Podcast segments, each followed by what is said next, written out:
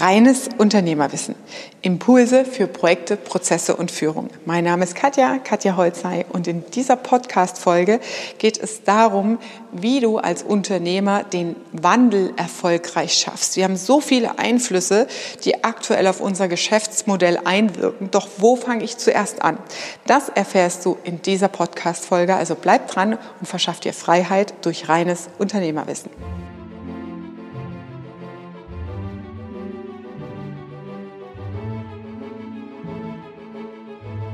Was bedeutet jetzt diese Innovationslücke für dich? Ich fasse es in diesem Video am Anfang nochmal zusammen. Im vorherigen Video bin ich ausführlich da eingegangen, habe dir eine Skizze gezeigt im letzten Video, wie entsteht denn eigentlich die Innovationslücke und was bedeutet das für dich als Unternehmer? Zusammengefasst, konkret heißt das, wir haben als Arbeitgeber, als Unternehmer bist du ja auch Arbeitgeber am Markt, die Herausforderung, unsere Arbeitsmodelle anzupassen. Das haben wir alle in der Lockdown-Situation erlebt in Form von Homeoffice, Cloud-Zugängen, ähm, ja, VPN-Zugriffen auf eure Server als Unternehmer und so weiter. Ähm, was dahinter steckt und noch viel weitreichender ist, ist eigentlich das ganze Thema Employer Branding. Also ich erlebe immer wieder Unternehmer, die unter dieser Fachkräftemangeldiskussion leiden und sagen, oh, das funktioniert irgendwie nicht. Aber manchmal ist es notwendig, so ein paar Stellhebel zu verändern, damit du als Arbeitgeber in deiner Attraktivität auch wahrgenommen wirst. Und das muss nicht unbedingt mit vielen Kosten verbunden sein. Wichtig ist aber, sich unter diesem Stichwort Employer Branding Gedanken zu machen. Wie sieht dein New Work Szenario aus? Du siehst hier unser Büro. Wir haben ein tolles Loft am Hafen hier in Mannheim. Ähm, und das habe ich natürlich auch bewusst ausgewählt unter diesem Punkt, weil diese New Work Spaces und der Anspruch an der nachwachsenden Generation ein komplett anderer ist an den Arbeitgeber, als wir es die letzten 20 Jahre vielleicht erlebt haben und gewohnt sind als Unternehmer. Das heißt, das ist einmal ein Thema, was auch wieder vertragsrechtliche Änderungen und so weiter bedeutet. Der nächste Punkt, der damit einhergeht, ist eine cloud-basierte Infrastruktur. Ich habe es im vorangegangenen, ähm, äh, in der vorangegangenen Folge erwähnt, das Thema 5G. Was bedeutet das? Schnellere Netze, schnellere Daten, aber das Datenvolumen und das sind, damit sind natürlich Marktdaten und Materialstücklisten, ähm, äh, Einkaufsverhalten deines Kunden, das alles gespeichert wird, gemeint. Also wir haben stundenlanges Videomaterial, das inzwischen aufgenommen wird pro Woche und unsere ganze Serverinfrastruktur muss da sauber aufgesetzt werden, plus einschließlich Dokumentation, dass du in diesen Daten noch etwas findest. Ja? Also ähm, das sind alles Themen, die wichtig sind, ähm, wo man mit sich mit auseinandersetzen muss. Cloud-basierte Infrastruktur, um in der Geschwindigkeit, im Nutzerbedürfnis, wenn zum Beispiel äh, dein Handwerker, Mitarbeiter vor Ort beim Kunden ist. Wir hatten jetzt zum Beispiel viel Elektroarbeiten bei uns gemacht im Büro ähm, und da etwas zu vereinbaren ist, dass der direkt in der Kundenkartei digital Materialsachen bestellen kann, eine Folgebeauftragung auslösen kann, direkt die Terminvereinbarung machen kann ohne dass du als Kunde hinterher telefonieren musst, wurde vergessen, falscher Ansprechpartner etc. pp. Das verändert sich, das ist das wiedergespiegelte Verändern in unserer gesellschaftlichen Erwartungshaltung an die Unternehmen und Unternehmer. Ja? Und dahinter stecken solche cloud-basierten Infrastrukturen als technologische Antwort, dein Geschäftsmodell entsprechend zu innovieren und anzupassen. Das ganze Thema Homeoffice nimmt immer mehr Anklang und bedeutet eine jetzt schon spürbare Veränderung im Immobilienmarkt. Das heißt, die Anforderungen an Wohnkonzepte verändern sich komplett an Ausstattungen. Das heißt, alle ähm, Unternehmen, die Produkte produzieren für Office-Bereiche, Home-Office-Bereiche, alles, was mit Ergonomie am Arbeitsplatz in der Home-Area zu tun hat, mit Effizienz im Home-Office, da entstehen komplett neue Bedürfnisse und auch in der Vermarktung von Immobilien ähm, findet es halt einen gewissen ja, gewissen Anspruch, dem gerecht zu werden. Die Flächenkonzepte verändern sich da zum Beispiel komplett. Die Argumentations- und Verkaufslogik ändert sich komplett. Dann das nächste Thema, Nutzerdaten zu verstehen.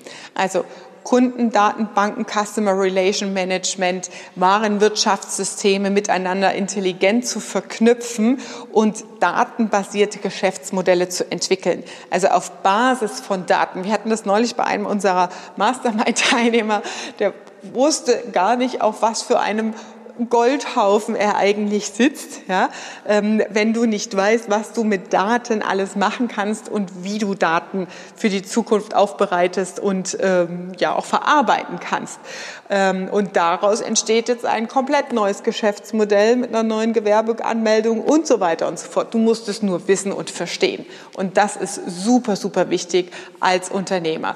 Dann haben wir natürlich die ganze B2B-Infrastruktur, das heißt die Handelsebenen, die Handelskanäle, Kanäle. Amazon ist gerade voll, als volles Rohr auf dem Vormarsch in den B2B-Bereich einzusteigen. Also nicht als Handelsplattform nur für Konsumenten und Endkunden, sondern als Handelsplattform für B2B-Volumen, also Betonsäcke, Baumaterialien etc. Das heißt, die Frage, die sich hier stellt, macht es überhaupt Sinn, wenn du im Großhandelbereich zum Beispiel unterwegs bist, einen eigenen E-Commerce-Shop aufzubauen und eine eigene Shop-Seite auf deiner Homepage anzubinden? Oder du setzt dich mal damit auseinander, das Amazon-Geschäftsmodell mit den Sellern und Bayern, die es da gibt, zu verstehen und darauf anzuknüpfen und Anbindungen zu äh, bringen und diese Marktdominanz auch zu nutzen für dich. Dann haben wir natürlich das ganze Thema Buchhaltungsworkflows, Digitalisierung. Die DATEV ist natürlich ein extremer Vorreiter in Deutschland, beziehungsweise versuchen sie es, da wirklich in die KI und Anwendungen reinzugehen und Automation entsprechend abzubilden. Ähm, und die Herausforderung für dich als Unternehmer ist natürlich, okay, ich brauche ein CRM, ich brauche Buchhaltung, ich brauche Warenwirtschaftssystem wie mache ich das jetzt überhaupt? Also wie findet dieser Change-Prozess, die Veränderung meines Geschäftsmodells denn statt? Wie gehe ich es jetzt wirklich an?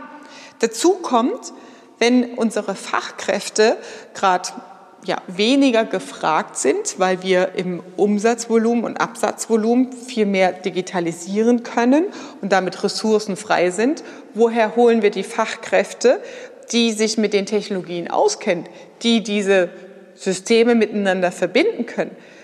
Oft ist es inzwischen schon der Fall, dass dieses Personal im Ausland ressourced wird. Ja, das ist noch nicht mal damit verbunden, dass die einwandern müssen, alle nach Deutschland ziehen, durch cloudbasiertes Arbeiten, logisch, und ähm, Teams, Microsoft Teams und so weiter, können die Leute überall auf dem Planeten sitzen. Hauptsache, sie haben die Fähigkeit, sich mit diesen technologischen Sinnen, äh, Dingen auseinanderzusetzen.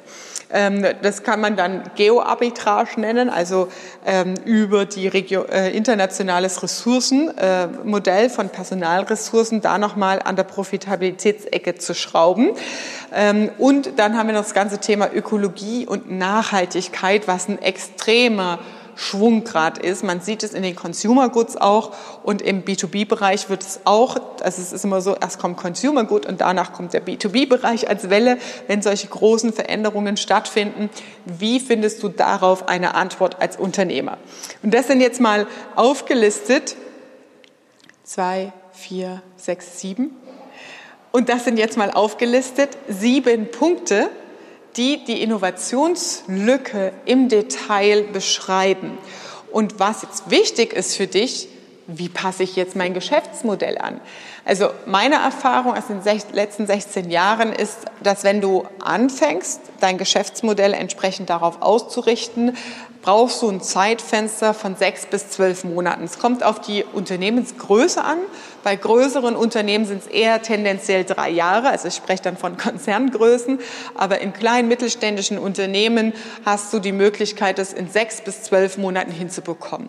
Und die Herausforderung ist dann natürlich, die richtige Reihenfolge zu entwickeln. Wie sieht der rote Faden, der Leitfaden für die Veränderung und Anpassung meines Geschäftsmodells aus? Weil das, was du brauchst, ist am Ende ein richtiges Performance-Team, das die Veränderung auch trägt und mit dir gemeinsam umsetzt.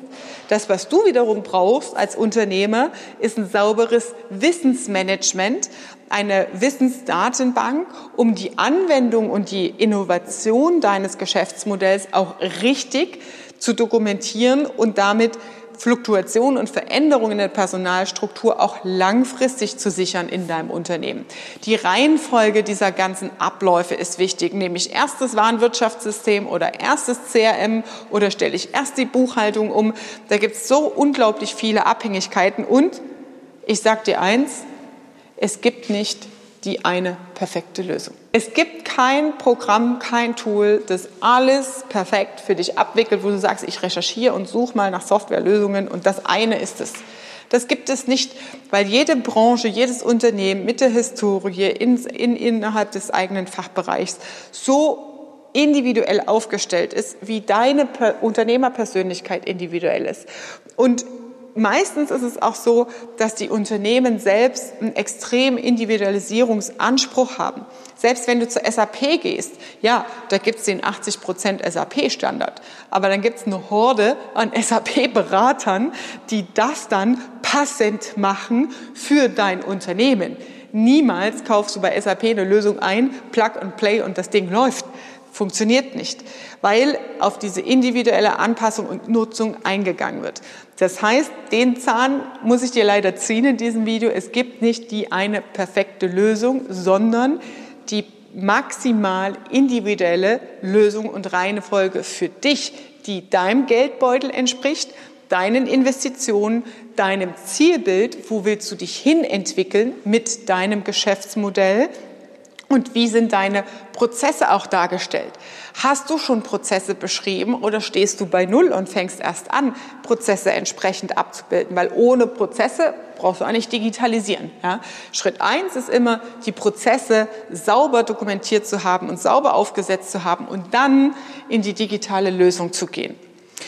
Also, es ist wichtig für dich als Unternehmer, sich erstmal mit diesen Themen im Außen auseinanderzusetzen und zu gucken, wo habe ich jetzt den größten Engpass, wie starte ich jetzt? Und dir einen Fahrplan zu definieren, um dich aufzurüsten und bereit zu machen für die Anpassung deines Geschäftsmodells.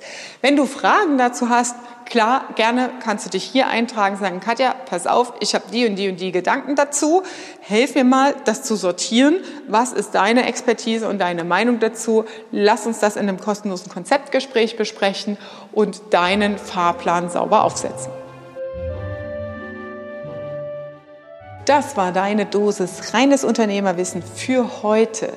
Und wenn du sagst, hey Katja, das macht absolut Sinn, aber irgendwie fehlt mir noch der rote Faden, beziehungsweise hätte ich gern mal deine Meinung gehört zu dem, was ich mir erdacht habe, dann trag dich gern ein. In den Show Notes findest du einen Link für ein kostenloses Konzeptgespräch und wir beide sprechen über deinen Fahrplan für dein zukunftsfähiges Geschäftsmodell. Liebe Grüße, deine Katja.